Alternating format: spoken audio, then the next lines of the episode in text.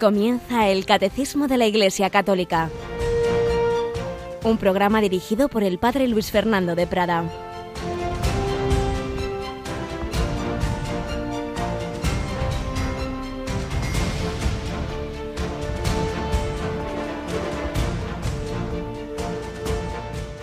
Jesús puede salvar definitivamente a los que se acercan a Dios por medio de Él, pues vive siempre para interceder a favor de ellos. Alabados sean Jesús, María y José. Muy buenos días en este jueves, jueves 19 de enero, jueves, día tradicionalmente recordamos la Eucaristía, el sacerdocio. Bueno, pues ¿quién es realmente el único sacerdote? Sumo sacerdote Jesucristo, el Hijo de Dios hecho hombre. El sacerdote, el que ofrece sacrificios, el que ofrece el sacrificio eterno de valor infinito que es Él mismo, el Cordero inmolado, ofrecido por nosotros, sacerdote, pontífice, el que hace un puente, es decir, el que permite que podamos volver a comunicarnos con ese Dios del que nos habíamos separado, la humanidad por el pecado original y todo el río tremendo de pecados y los que hacemos cada uno de nosotros sin embargo, Jesús puede salvar, es decir, volver a unirnos a Dios. Siempre el que se suba a ese ascensor, el que vaya por ese camino. Y este sumo sacerdote está siempre intercediendo ante el Padre, vive siempre para interceder a nuestro favor, presentándole su obra redentora, presentándole sus llagas, lo hice por ellos. Hace falta que nosotros aceptemos esa salvación, que nos unamos a Él. También nos dice el Evangelio cómo acudían a él las masas. Eh, dice, todos los que sufrían de algo se le echaban encima para tocarlo, para tocarlo. ¿Y cómo podemos tocar hoy a Jesús?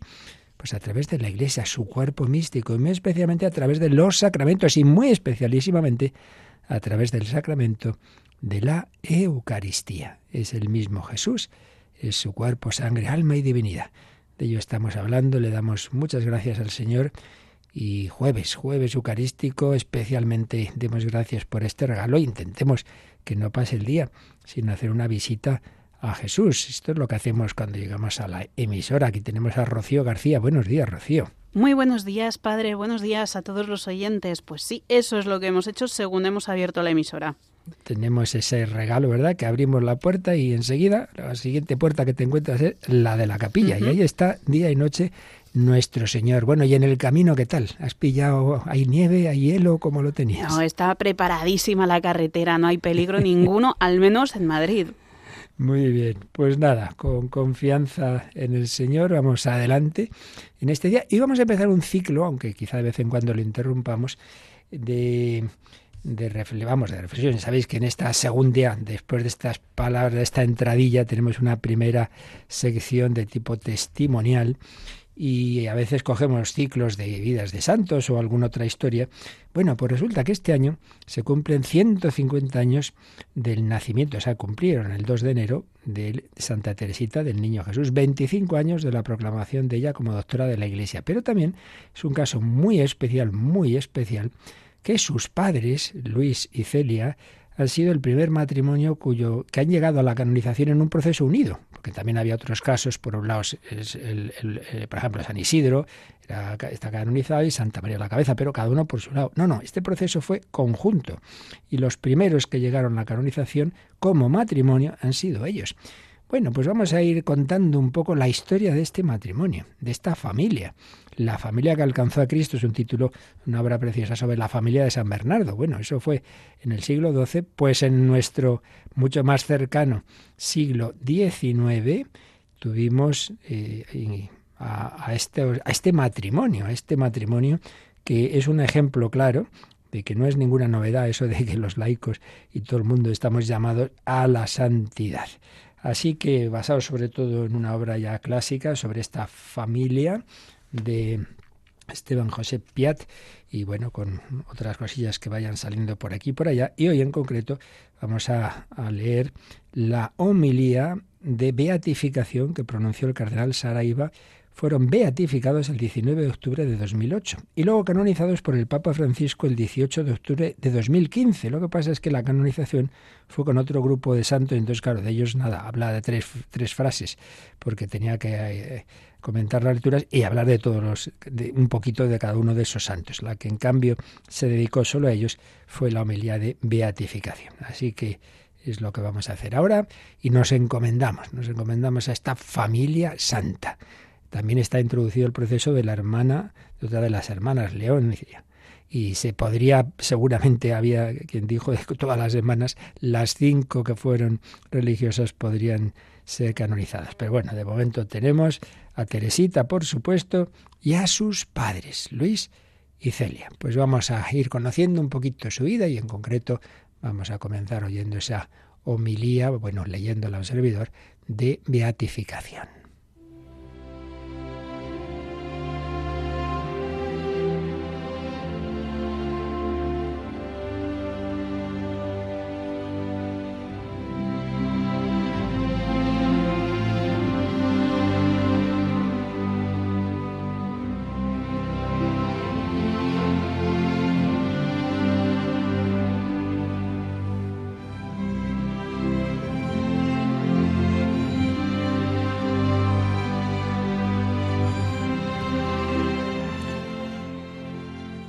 Vamos a compartir la homilía que el cardenal Saraiva Martins, que en aquel momento era el prefecto de la congregación del culto de los santos, para los santos el cardenal Saraiva Martín, el 19 de octubre de 2008, en ese mes misionero, en ese mes de las misiones del Domun, en ese mes en que recordamos los patronos de las misiones San Francisco Javier y Santa Teresita del Niño Jesús, en ese mes eran beatificados en la misma celebración sus padres, Luis Martín y Celia Guerin. Yo, como no sé francés, permitirme que lo diga así, no sé cómo se pronuncia exactamente en francés, pero vamos a dejarlo así como lectura castellana.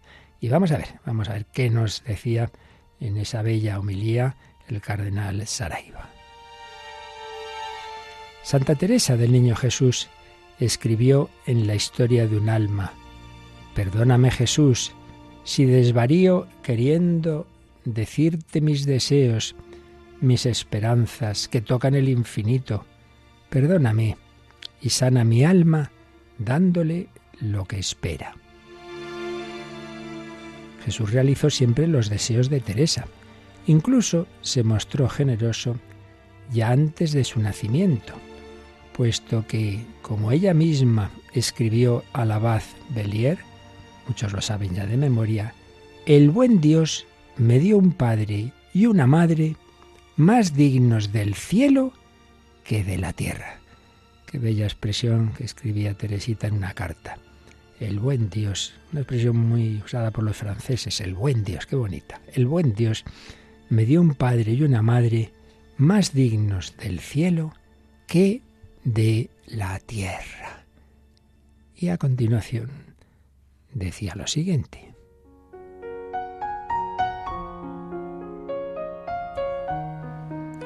Acabo de concluir el rito de beatificación, mediante el cual el Santo Padre ha inscrito conjuntamente, eh, conjuntamente a estos esposos en el catálogo de los beatos. Es un gran estreno esta beatificación de Luis Martín y Celia Guerín, a quienes Teresa definía como padres sin igual, dignos del cielo, tierra santa, totalmente impregnada de un perfume virginal. Son expresiones de Teresa cuando hablaba de sus padres. Y seguía el cardenal. Mi corazón da gracias a Dios por este testimonio ejemplar de amor conyugal que puede estimular a los hogares cristianos a la práctica integral de las virtudes cristianas, como suscitó el deseo de santidad en Teresa. Mientras yo leía la carta apostólica del Santo Padre, en aquel momento 2008 era Benedicto XVI, pensaba en mi padre y en mi madre, decía el cardenal, y en este momento quisiera que también vosotros pensarais en vuestro padre y en vuestra madre, y que juntos diéramos gracias a Dios porque nos ha creado y nos ha hecho cristianos a través del amor conyugal de nuestros padres. Recibir la vida es algo maravilloso, pero para nosotros es más admirable aún que nuestros padres nos hayan conducido a la Iglesia, la única capaz de hacer cristianos. Nadie puede hacerse cristiano por sí mismo. Esto último es una afirmación importante. Nadie se hace cristiano por sí mismo. Yo no puedo autobautizarme. Alguien me llevó al bautismo, me llevaron ciertamente mis padres. Bueno, en cualquier caso, demos gracias a Dios por las mediaciones que ha puesto en nuestra vida, en la mayor parte de los casos, por desgracia no siempre en todos, a través de los padres, pero cada uno de nosotros, en cualquier caso, demos gracias por los caminos providenciales por los que el Señor nos ha llevado a su iglesia. Y ahora ya iba hablando de ese matrimonio. El matrimonio es una de las vocaciones más nobles y más elevadas a las que los hombres están llamados por la providencia. Luis y Celia comprendieron que podían santificarse no a pesar del matrimonio, sino a través, en y por el matrimonio, y que su unión debía ser considerada como el punto de partida de una ascensión de dos personas. Bueno, esto es muy importante, esta frase que decía el cardenal Saraiva.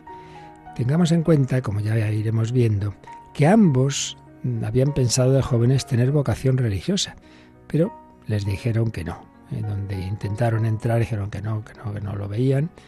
Y entonces se casaron. Y uno podría pensar, bueno, pues ¿qué vamos a hacer?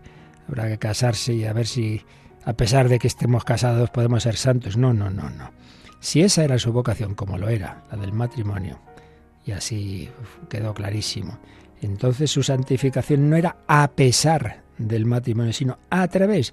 Y esto hay que aplicarlo a todas las circunstancias de nuestra vida. Mira, si el Señor te ha puesto a ti, pues eso, con esta persona, con esta otra, o en estas circunstancias, en esta parroquia, en este trabajo, no digas, bueno, a pesar de este marido, de esta mujer que me ha tocado, a pesar de estos hijos, a pesar de este trabajo, a pesar de estos compañeros, a pesar de esto, a ver cómo me santifico. No, no, no. Si es ahí donde el Señor te ha puesto, no es a pesar, sino a través, a través de. Hay que florecer donde Dios nos ha puesto. Asume. Otra cosa es que dijeras, no, es que yo estoy donde no debería. Bueno, eso es otro tema. Entonces habrá que ver.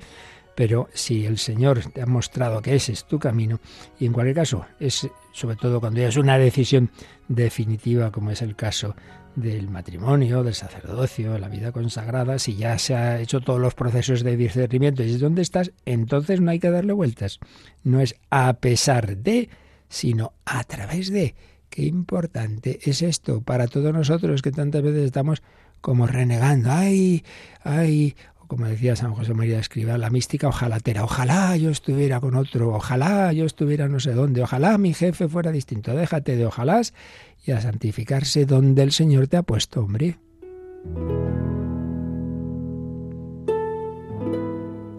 Su unión, esa unión matrimonial, volvemos a la homilía, debía ser considerada como el punto de partida de una ascensión de dos personas.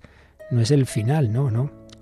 Así como la ordenación sacerdotal no es el final, es el final de un proceso de formación, pero es el inicio de un ministerio.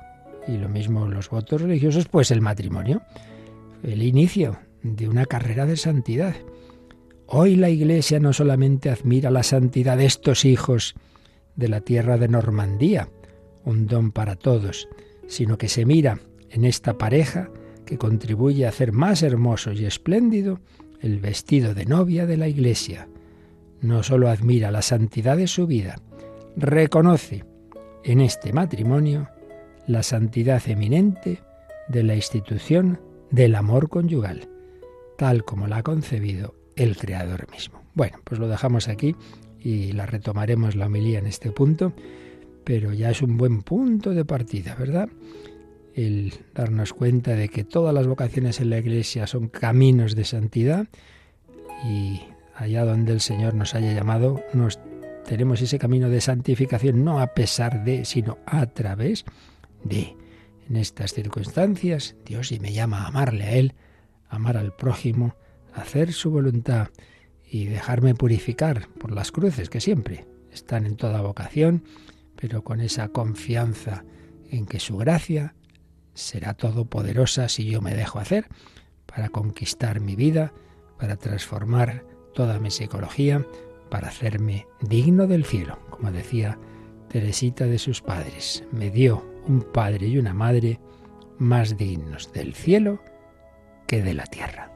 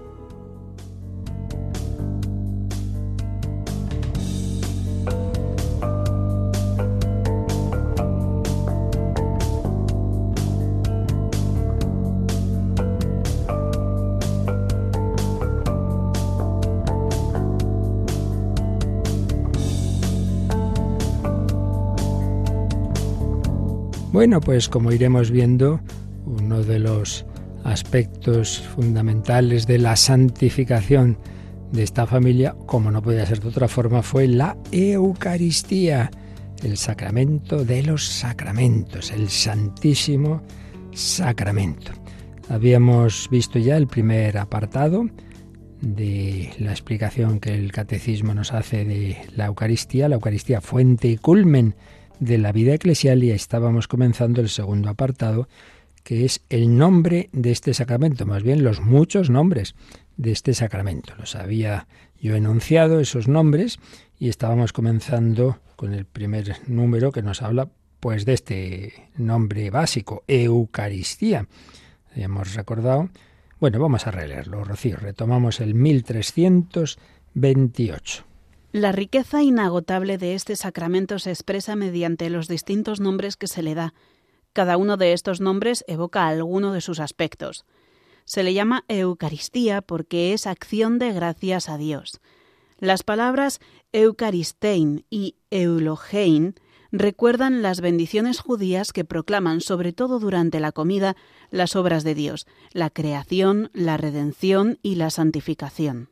Bien, esto es lo que leíamos ayer. Leíamos también el marginal que sugiere el 2637, que es de la parte de la oración, esa oración de bendición, de bendecir a Dios y la oración de acción de gracias, las dos muy unidas. Señor, te bendigo, te doy gracias por lo que me has dado. Pero vamos en primer lugar a leer, porque aquí citan los textos de la institución de la Eucaristía. Y como ayer os decía, hay dos, dos grandes relatos que uno de ellos lo, es el que transmite San Mateo, que era testigo presencial, como sabemos, un uno de los apóstoles, pero también le sigue San Marcos, porque San Marcos a su vez eh, en su evangelio él no fue, no fue de los apóstoles, pero fue discípulo de San Pedro y recoge básicamente la predicación de San Pedro. Entonces, por un lado, Mateo y Marcos ponen lo, mismo, evidentemente, pero con determinada redacción. Y por su parte, Lucas,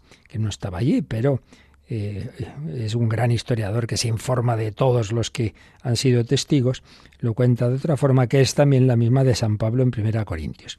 Entonces, dice este texto que acaba de leer Rocío, las palabras Eucaristein, es puesto en castellano, digamos, una palabra griega Eucaristein, dar gracias, y Eulogein, que es pues también la palabra griega que se refiere a bendecir. Estas dos palabras, cada una de ellas, las usa una de uno de estos relatos. Vamos a verlo. El de Lucas y de San Pablo. Lucas 22, 19. Dice así, y tomando el pan, después de pronunciar la acción de gracias, lo partió y se lo dio, diciendo, esto es mi cuerpo, se entrega por vosotros, haced esto en memoria mía. Por tanto, aquí aparece esta expresión, después de pronunciar la acción de gracias. Pues en efecto, San Pablo, en 1 Corintios 11, 24, que no estuvo allí, todavía no, no era apóstol ni mucho menos, todo lo contrario, pero una vez convertido, se informa, va a la fuente y le cuentan esto, porque yo he recibido una tradición que procede del Señor. Aquí no se inventa uno nada. Yo he recibido una tradición que procede del Señor y que a mi vez os he transmitido. A ver, ¿cuál es esta tradición? Que el Señor Jesús, en la noche en que iba a ser entregado, tomó pan y pronunciando la acción de gracias, lo partió y dijo, Esto es mi cuerpo que se entrega por vosotros. Haced esto en memoria mía. Tengamos en cuenta, no olvidemos, que esta institución de la Eucaristía está en el contexto de esa cena pascual, en la cual se hacían muchas oraciones de acción de gracias y de bendición. Pero en general, los israelitas hacían y siguen haciendo, los buenos judíos, pues muchas oraciones durante el día de dar gracias y de bendecir a Dios, y de bendecir a Dios. Bueno, pues esto es un dato para nosotros. ¿A qué vas a misa? A pedir por esto y por lo otro. Bueno, está bien, pero hombre, no estaría mal, mejor todavía, si vas a dar gracias a Dios, ante todo. Por, por, por, vivir, por tener fe, por tener esto, por bueno, y porque sí, porque Dios es Dios. A dar gracias y a bendecirle. Tantos lo maldicen y tantos dicen, barbaridades. Vamos a bendecir a Dios. Bendito sea el Señor Dios del universo. Bendecir a Dios. Pero de momento nos fijamos en esta tradición, la que recoge Lucas y San Pablo, en que se nos cuenta esto, que era así, que eh, eh, Jesús había hecho la acción de gracias y una vez hecha, pronunciando esa acción de gracias, o después de pronunciarla, dijo esas palabras, esto es mi cuerpo, que se entrega por vosotros. La otra tradición, la de un testigo presencial, San Mateo, el publicano. Mateo 26, 26, lo dice así. Mientras comían, Jesús tomó pan y después de pronunciar la bendición, lo partió, lo dio a los discípulos y les dijo, tomad, comed, esto es mi cuerpo. Lo mismo, solo que lo dice con esta, con esta palabra, bendición, después de pronunciar la bendición. Es que va unido, porque esas oraciones de acción de gracias, en a la vez bendición y acción de gracias, después de pronunciar la bendición.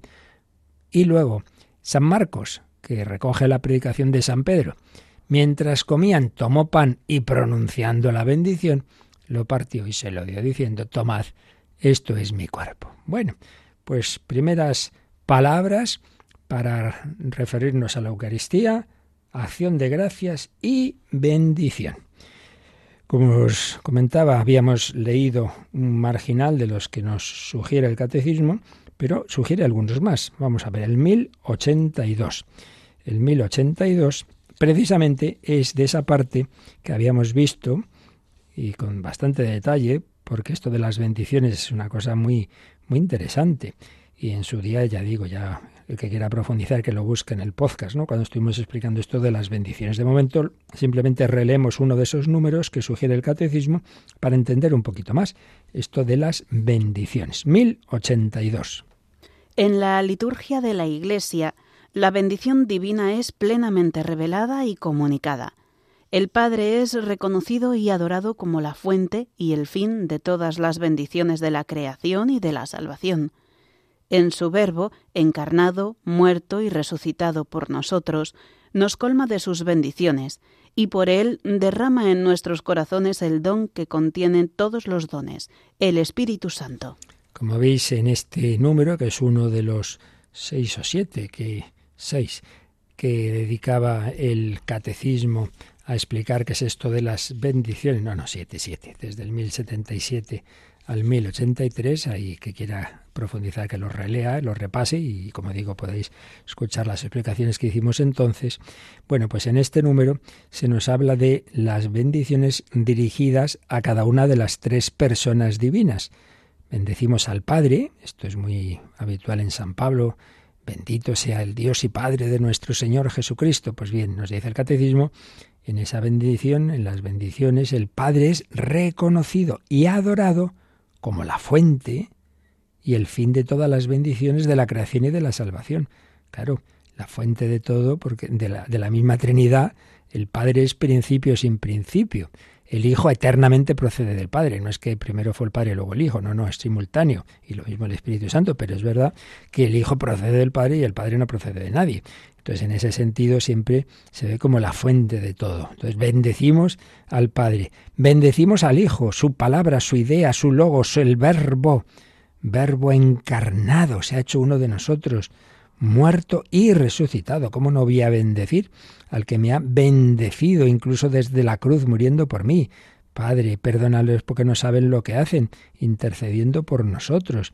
Bendecimos al Hijo, que derrama en nuestros corazones, dice, el don que contiene todos los dones. ¿Cuál es ese don? Pues el Espíritu Santo, que es el don del Padre y del Hijo. Todo lo demás, en tanto en cuanto me ayuda a, unirme al, al Señor en el Espíritu Santo, pues es, algo positivo.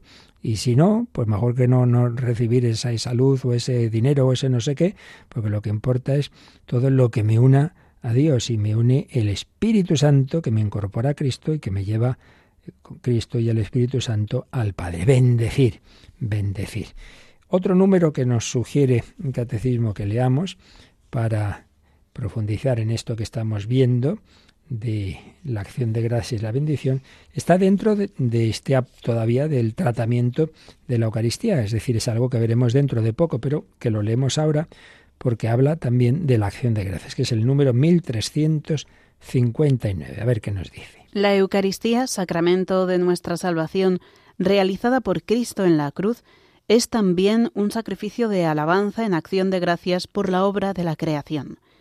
En el sacrificio eucarístico, Toda la creación amada por Dios es presentada al Padre a través de la muerte y resurrección de Cristo. Por Cristo, la Iglesia puede ofrecer el sacrificio de alabanza en acción de gracias por todo lo que Dios ha hecho de bueno, de bello y de justo en la creación y en la humanidad. Aquí se nos da este otro matiz, todos son matices de una realidad básica, ¿eh? el matiz de la alabanza. No es exactamente lo mismo, porque en la acción de gracias damos gracias por algo que hemos recibido. La alabanza es más desinteresada. Aunque yo no hubiera recibido nada de Dios, Dios es Dios. Dios es amor infinito, Dios es belleza infinita, verdad. Entonces yo me alegro de que Dios sea Dios y yo alabo a ese Dios. Va mi unido, porque claro, si le puedo alabar es porque he recibido el don de su vida, o le alabo por esta creación, que es lo que dice en este número, eh, como todo eh, al final está incorporado, no no es por un lado pues están los dones sobrenaturales y luego los naturales. No, es que fíjate hasta qué punto está incorporado que para darnos eh, algo tan divino como es el cuerpo y la sangre del Hijo de Dios hecho hombre, se usa algo material, el pan y el vino. ¿Y eso de dónde viene? De la creación. El pan viene de ese trigo, el vino viene de esas uvas, y todo eso lo ha creado el mismo Dios nuestro Señor que hecho hombre se ha instituido la Eucaristía. Por eso no, no debemos separar las cosas, por eso damos gracias por todo, por todo, por todos los dones. Cuando el Señor, podemos pensar esto, ¿eh? cuando mm, en su, en su inteligencia infinita crea el mundo a la manera que sea, que la manera exacta no la sabemos, ¿no? y que es absolutamente compatible con, con, muchas cosas que nos va diciendo la ciencia, pero en cualquier caso, sea de la forma que sea, cuando el Señor mm, dice, va a haber en la tierra un, un, tipo de, elementos del mundo vegetal y, ahí va a estar el trigo, y ahí va a estar las uvas. Bueno, está pensando en que de ahí va a salir el pan y el vino, que van a ser los instrumentos que, transformando su esencia más profunda, su sustancia, se van a convertir en su cuerpo y su sangre. No es que de repente Jesús dice, a ver cómo hacemos esto. No, eso estaba desde la eternidad pensado. Por ello damos gracias y alabamos a Dios que bien has hecho todas las cosas. Bueno, pues de momento tenemos este primer número, estos primeros nombres, que no es aquí no, no, es ver el nombre por el nombre, sino lo que significan, y que nos ayuden a vivir la misa, que no vayamos solo a, a estar ahí y a pedir, que vayamos a dar gracias, a bendecir, a alabar, a reconocer tantos regalos que el Señor nos hace, que somos así, nos pasa tantas veces que solo nos fijamos en lo que nos falta. Entonces a protestar y a quejar, hijo, da gracias de lo mucho más que tienes que no a quejarte de que me falta esto y me falta el otro. Vamos a alabar, vamos a adorar. Adórote, devote, Señor, devotamente que yo te sepa adorar con agradecimiento, alabándote, bendiciéndote.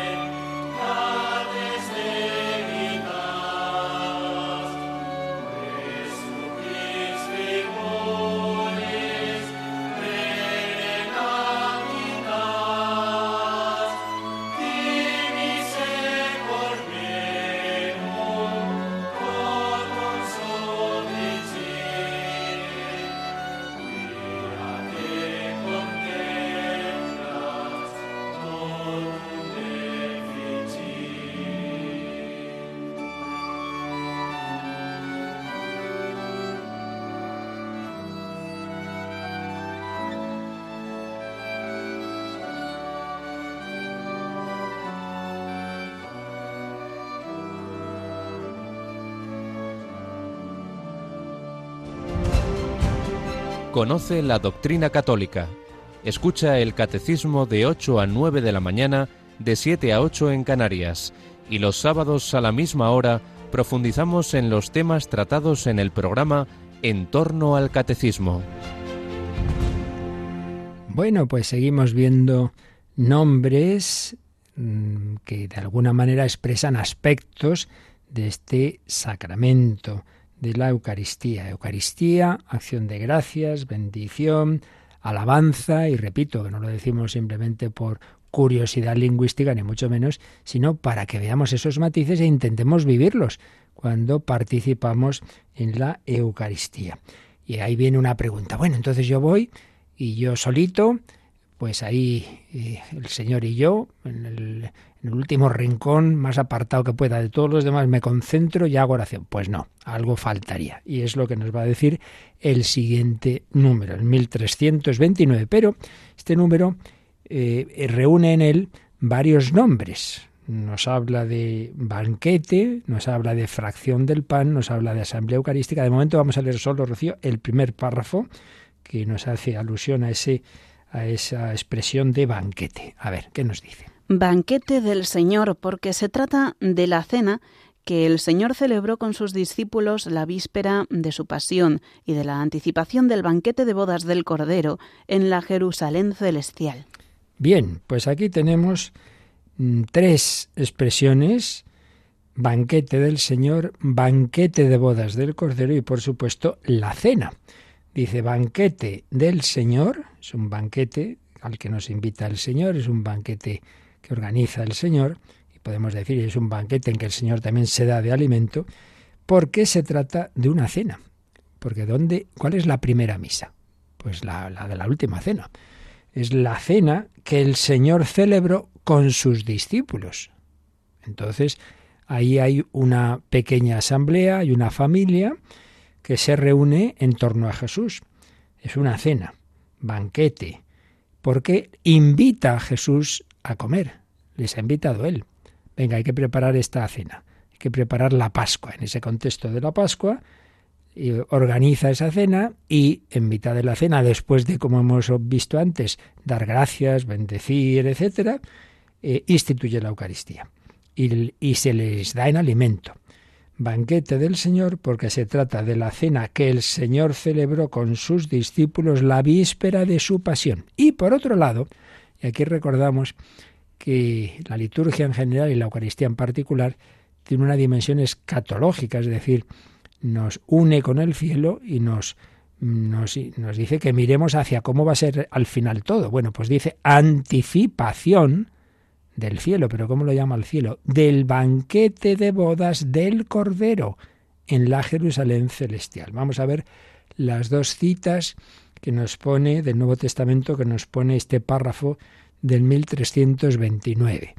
Cuando nos ha hablado de banquete o cena, dice, nos cita la primera carta a los Corintios, eh, como veis va a salir mucho esta carta en el tema de la Eucaristía, Primera carta de San Pablo a los Corintios, capítulo 11, versículo 20, dice así. Le dice San Pablo a los Corintios, cuando reunís en comunidad, bueno, les está regañando, les está regañando porque al principio se ve que aquí metían, hacían la celebración de la misa en, el contexto de una cena, o sea, se reunían a cenar y luego, pues, en ese contexto de esa cena celebraban la Eucaristía. Entonces dice San Pablo, eh, eh, eh cuando reunís en comunidad, eso no es comer la cena del Señor.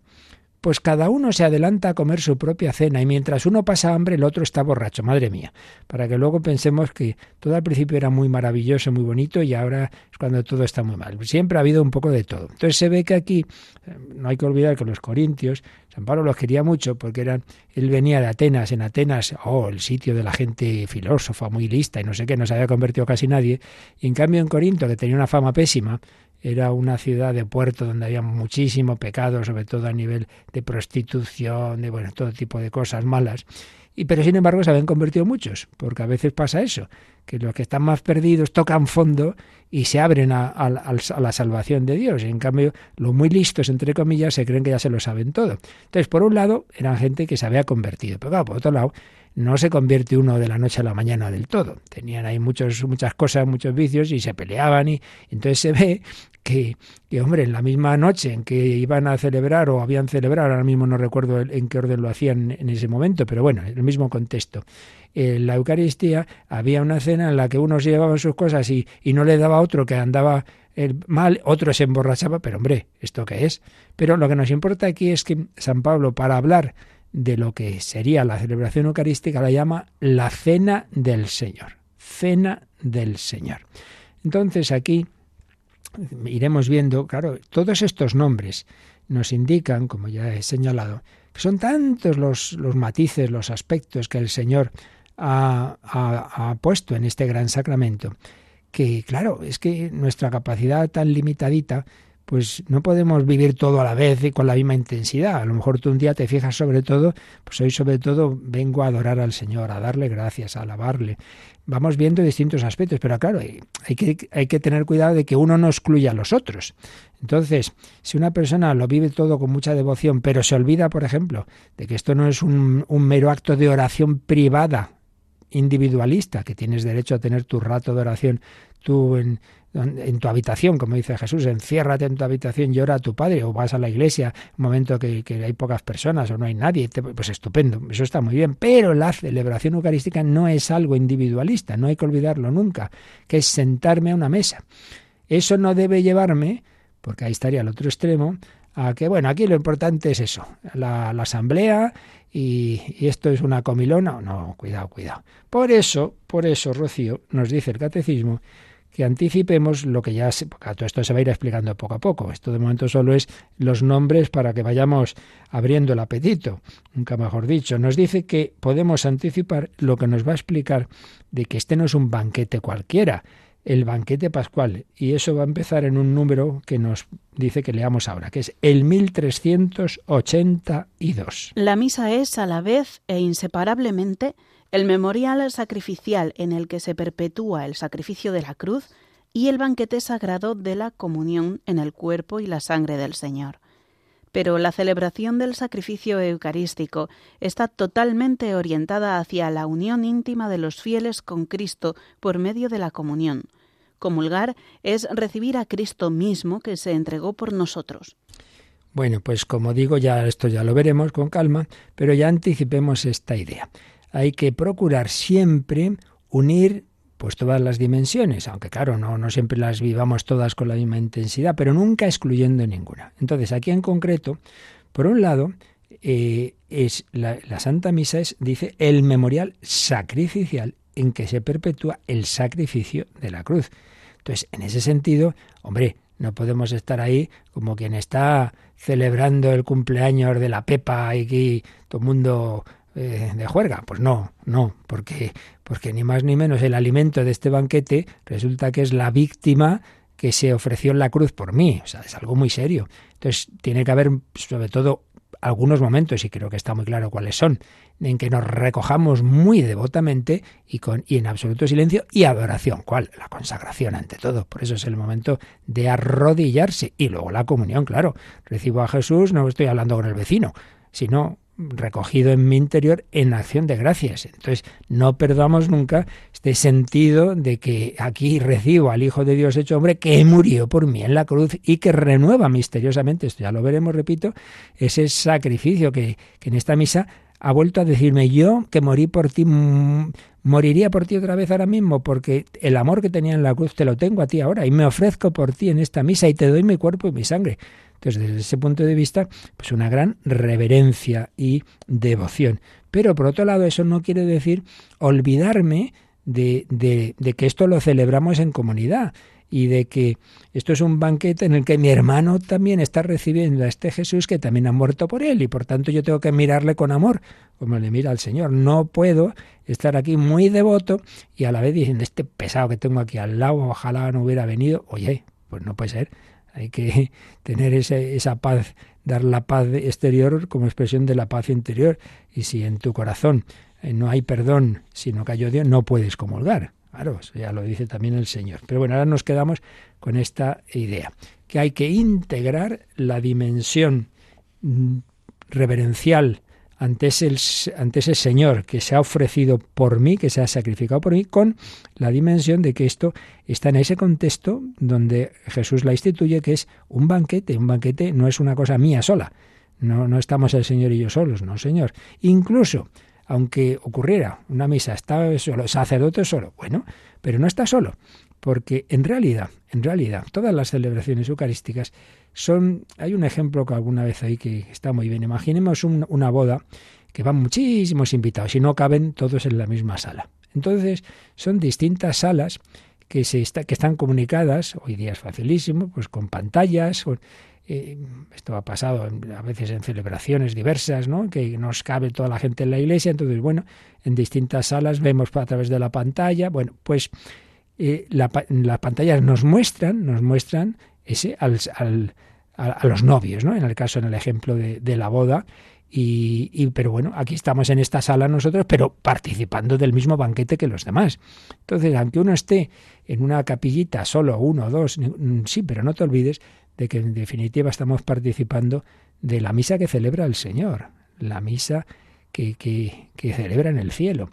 Y se nos abren esas, esas ventanas y esas pantallas que nos traen la misa única, el banquete de bodas del Cordero.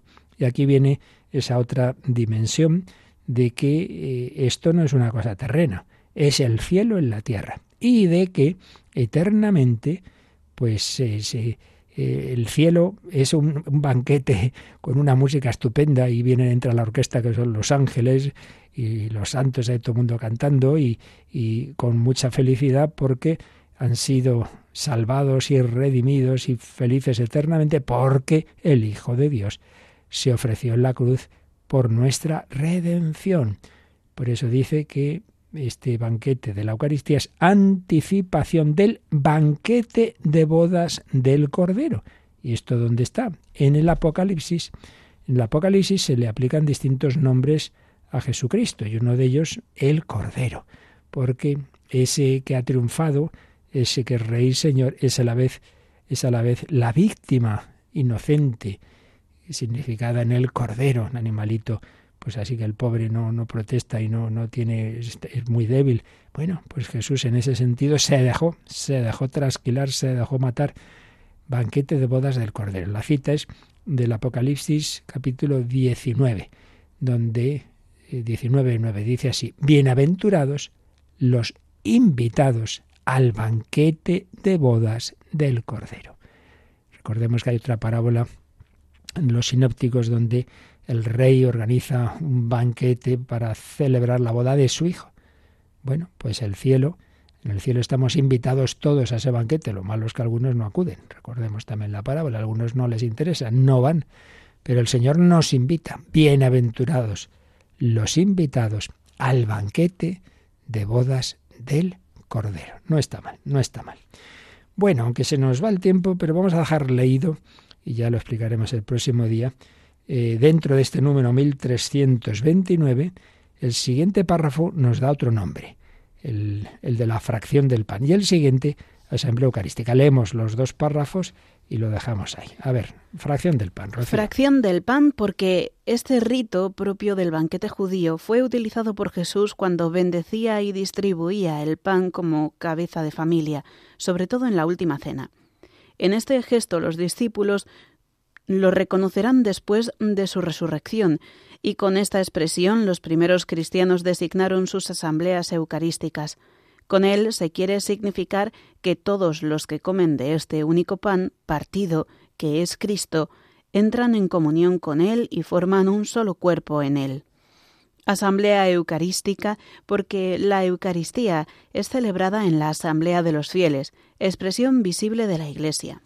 Bien, pues aquí, si nos fijamos lo último, este último párrafo más breve que dice Asamblea Eucarística en griego, sinaxis, dice, porque la Eucaristía es celebrada en la asamblea de los fieles, expresión visible de la Iglesia. Realmente este párrafo podría haberse puesto antes, porque está mucho más en consonancia con lo primero que hemos visto de banquete del Señor. Banquete del Señor, ese banquete se celebra en una asamblea. Lo, lo, excepcional, si no hay otra solución, pues a veces eso yo mismo, pues hay veces en que uno celebra la misa solo, pero lo normal incluso durante tiempo, durante mucho tiempo en la, Iglesia no se permitía que el sacerdote celebrara solo, entre otras cosas por razones de prudencia. Imagínate, pues está solo, le da, tiene un problema de salud o lo que sea, ¿qué pasa con esa misa? En fin, pero bueno que hoy se permite si, si no hay otras circunstancias, si no, si no ha podido ser, antes de quedarse sin misa al sacerdote. Pero de suyo, de suyo es algo a celebrar en asamblea. Asamblea eucarística, sinaxis, porque la Eucaristía es celebrada en la asamblea de los fieles, expresión visible de la Iglesia. Repito, esto muy distinto a que yo individualmente puedo, y hago muy bien, en tener mi oración, mi oración personal con el Señor. No es lo mismo.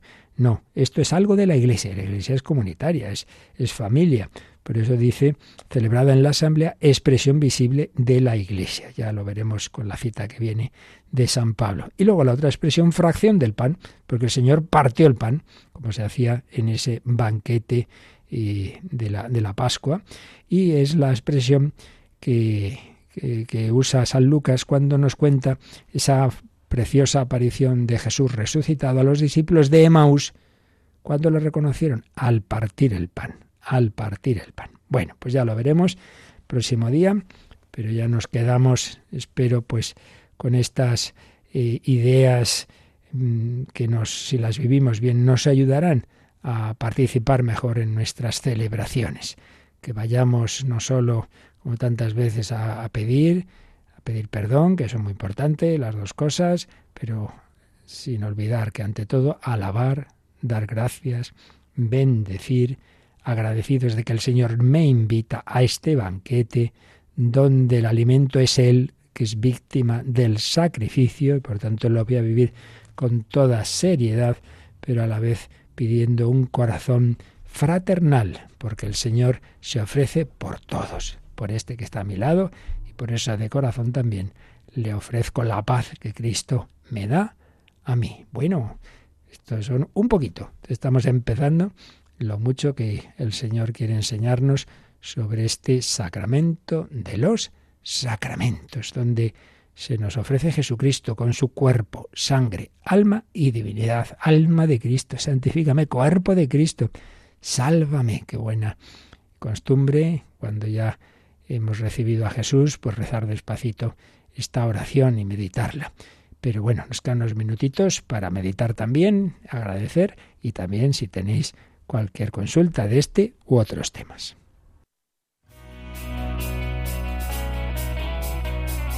Participa en el programa con tus preguntas y dudas. Llama al 91005 9419. 91005 9419. Puedes escribir un mail a catecismo arroba o escribirnos un mensaje al teléfono de WhatsApp 668 594 383 668 594 383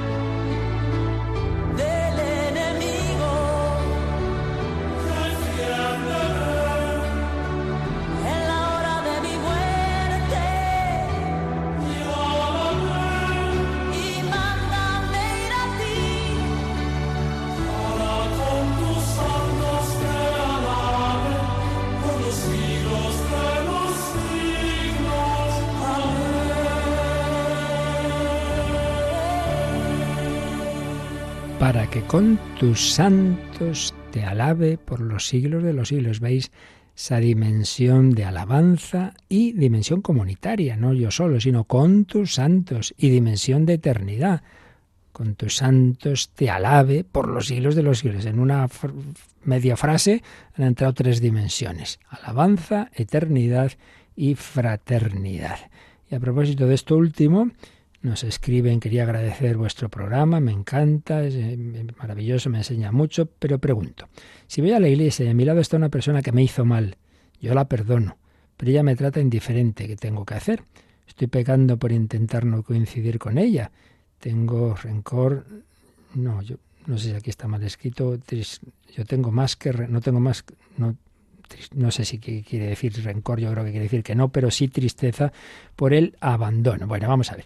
Como siempre digo, las cosas muy particulares es difícil responder. Eso más bien sería que lo hablaras con, pues, con tu confesor y se lo pusieras el tema más en concreto y él te puede aconsejar más así, más personalmente, porque hablar solo con lo que uno lee en unas líneas no, no es fácil. Pero lo que sí puedo dar eh, es un poco el criterio general y es lo que a todos se nos pide, y eso sí que es absolutamente básico, es el perdón. Es decir, si yo estoy diciendo esta persona que le pase algo, que no sé qué, mal rayo, hombre, pues desde luego así no se puede comulgar, eso está claro, entonces sí que estaría pecando. Y que de nuestra parte, dice también Jesús, si solo saludáis a los que os saludan, ¿qué mérito tenéis? Es decir, yo de mi parte intento, pues eso, el tratar a una persona como si no hubiera pasado nada. Bueno, eso de entrada. Pero lo que no se nos pide es ser amiguísimos. Eh, el amar y el perdonar no es ser amigo. si el otro no quiere, la amistad es cosa de dos. Entonces, si uno ve que una circunstancia es que, es que va a ser peor, es que mm, como me, me, me, responde tan mal, yo no sé, no sé qué voy a hacer, bueno, pues no es pecado el que uno diga, mira, más vale entonces, ¿para qué vamos a pasarlo mal los dos?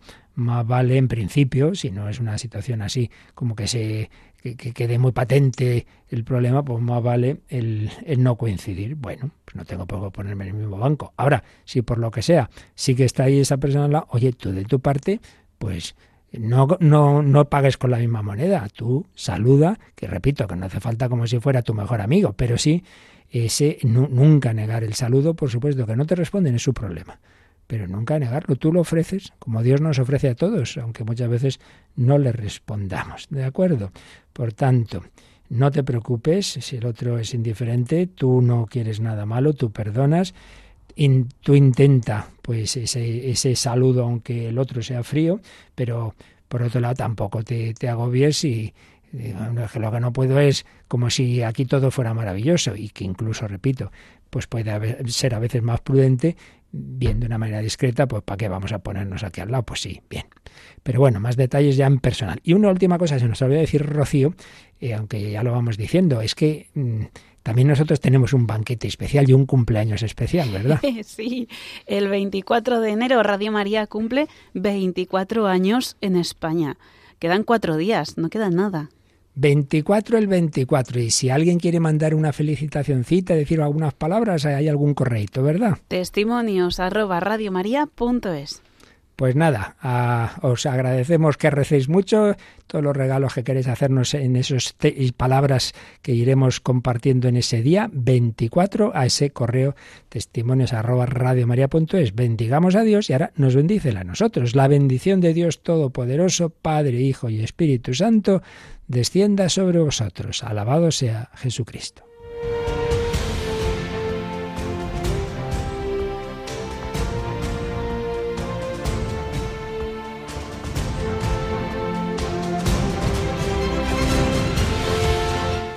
Han escuchado en Radio María el Catecismo de la Iglesia Católica, un programa dirigido por el Padre Luis Fernando de Prada.